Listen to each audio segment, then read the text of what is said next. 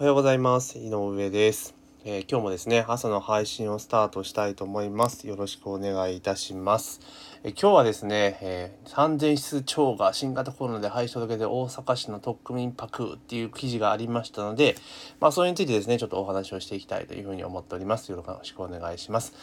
で記事によるとですね新型コロナウイルスなどの影響を受け大阪市で今年2月以降特区民泊の廃止の届け出が3000室以上で提出されていることが分かりましたというところですね。で大阪市は2016年10月末から国家戦略特区法に基づく特区民泊制度として始まり、まあ、市の認定を受けなければ、えー、貸し出すすれば貸し出すことができるようになったというところで。1月末時点で1万1000室を超えていましたけれども、2月から先月までだけで3059室の廃止の届け出があったというところですね。まあ、確かに、あの、大阪とか、まあ、コロナが始まってからそうなんですけど、まあ、そもそも街に人がいないっていうのもあったんですけど、今はね、普通にある程度戻ってますが、本当に外国人かの観光客の方がもう激減しているのは確かなんですよね。もちろん、その、なんだ、コロナのあれでね、入ってこれないっていうのもあるんですが、もう一時本当にだって、で、震災橋とかいたのか中国人しかいねえんじゃねえかっていうぐらい本当に中国からのお客さんとかね、が多かったっていうのがあるんですが、もうそれはもうパチッとなくなってしまい、本当に外国のから来る人がいなくなってしまったわけですよね。そうなると、やっぱり民泊とかかなり特区っていうのがあって、民泊自体がね、めちゃめちゃ多かったのも事実なんですよ。だけど当然ね、えー、需要が減れば、ね、供給過多になっていって、まあ、撤退せざるを得ないのかなというのはまあ想像できますよね。なので、まあ、しょうがないっちゃしょうがないところなのかなと思います。で、実際私も、えっと、民泊やってたのが2015年の夏から大阪で民泊をやってました。えー、やっていて、約2年間かね2、2年弱やっていたんですね。ですから今からもう5年前なんですけれども、その当時っていうのは、まだまだ民泊が、えー、注目され始める直前ぐらいだったのタイミングだったんですよね。なので、私は新大阪に、え、2部屋出していて、で、あと、えー、何番に1部屋だし3部屋やっていたんですけれども、まあ、当時新大阪なんつうのはまだまだ物件数が少なくて、本当に部屋が少ない状態だったんですね。ですから、ちょちょっと準備をして、で、あの、ポータルサイトですね、Airbnb とのポータルサイトに載せればもうすぐに予約が入るっていう時代がありました。はい。もう今から5年ぐらい前ですよね。ですから普通に、あの、まマンションとかね、賃貸マンションの部屋を借りて、まあそこをちょっとね、整えてやれば、もうその時点で民泊が始められて、しかも、あの、なんつうのかな、えー普通に入ると予約がいっぱい入るとバンバン入るみたいな、えー、いう状況でした。で、だから当時は本当に出せば入るっていう時代だったので、で、大阪も結構ね、あの、外国人観光客が増えてからホテルが全然取れないっていう状況が続いていたので、まあ、エアビーとか使ってね、やることによって結構、えー、需要がやっぱあったっていうのがあります。で、駅から近くて利便性が高ければ、あの別にね、あの、築古のマンションとかでも全然 OK なんですよ。住むわけではないので。で、部屋の中さえ綺麗にしとけ、で、最低限のもさえ用意しとけば全然いけたぞっていう時代がありました。確かにね。で、当時は、だから私はその、駅、新大阪って結構便利なんだけれども、意外にその海外の人からマイナーだったわけですよね。で、広島とかもかなり暑いっていうのを聞いてたので、あ、広島まで新幹線で1時間で行けるなとか、いろいろ調べてったら、あ、新大阪絶対いいなと思って。で、新大阪で結構築古の物件めちゃめちゃ多いんですよ。ワンルームとか、えー、1DK とかっていうのが結構多かったので、で 2DK とかもか、もあ多かったんですよ。で、しかも、え、築古なんで、結構安く借りれるっていうところがあって、実際私自身も借りた時って、確かね、えっ、ー、と、1DK と、えー、あれですね、2DK 借りて、同じ、平ベースは両方ともほとんど同じぐらいだったんですけど、でも月5万円だったんですよね、管理費込みで。全部で5万円の家賃だったというところです。で、えー、5万円の家賃で、で、じゃあ、実際貸し始めたらどうだったのかって言ったら、えー、ま、一番最初の年の年末、年末で繁忙期なんですけど、えー、稼働率100%とかなるんですよね。うん。で、それでね、えー、家賃は、2部屋合わせて10万ぐらいです。で、まあ当然ガス代とか固定費とかも当然あるんですけど、それだけで、その2、2部屋だけで12月とかだと売り上げが、確かね、70、80万弱ぐらいあったんですよね。月の売り上げが。80万ですよ。ね。で、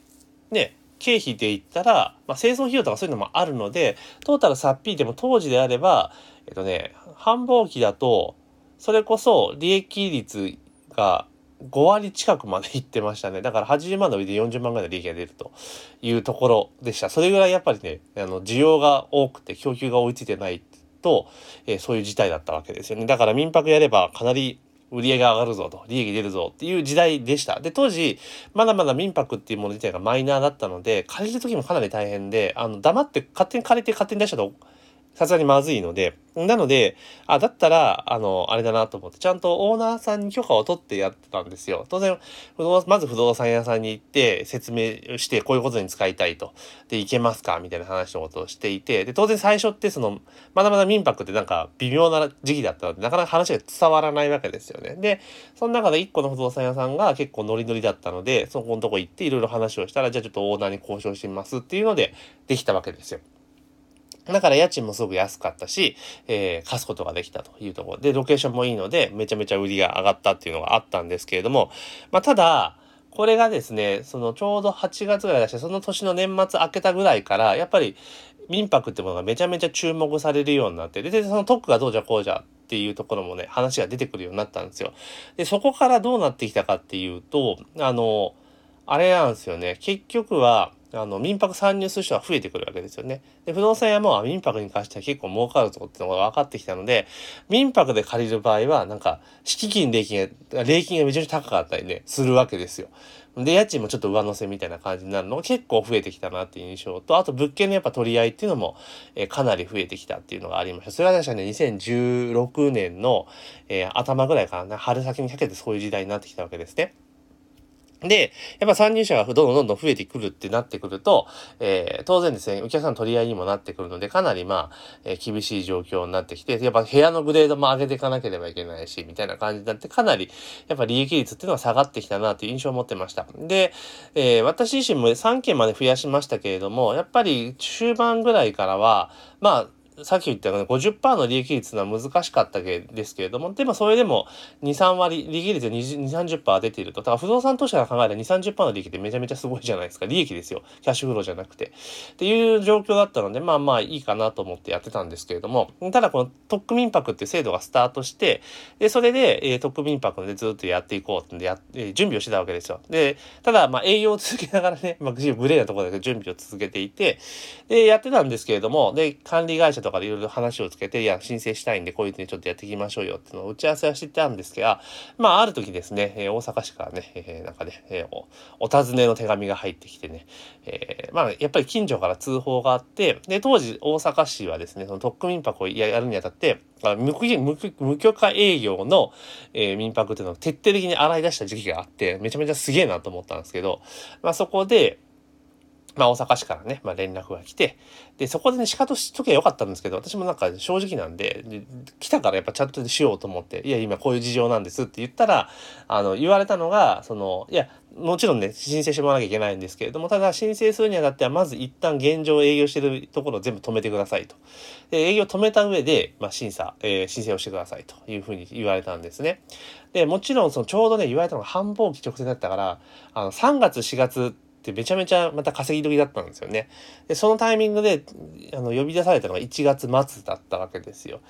で、えー、行って話をしたらもう、あの、止めない限りは、あの、えっと、審査しませんというふうに言われて、どうされますかというふうに言われて、で、ちょっと時間くださいっていうので、で結局、出した結論はもう撤退だったんですね。そのタイミングではもう撤退しようと思って。えー、だから2月、3月、4月かなり予約入ってたんですけど、全部キャンセルして2月末で閉めたっていうところですね。2月末でも全部荷物も出して、えー、1月末だったので、あの、無駄な家賃も払わなくて済んだんですけど、そこで全部撤退したと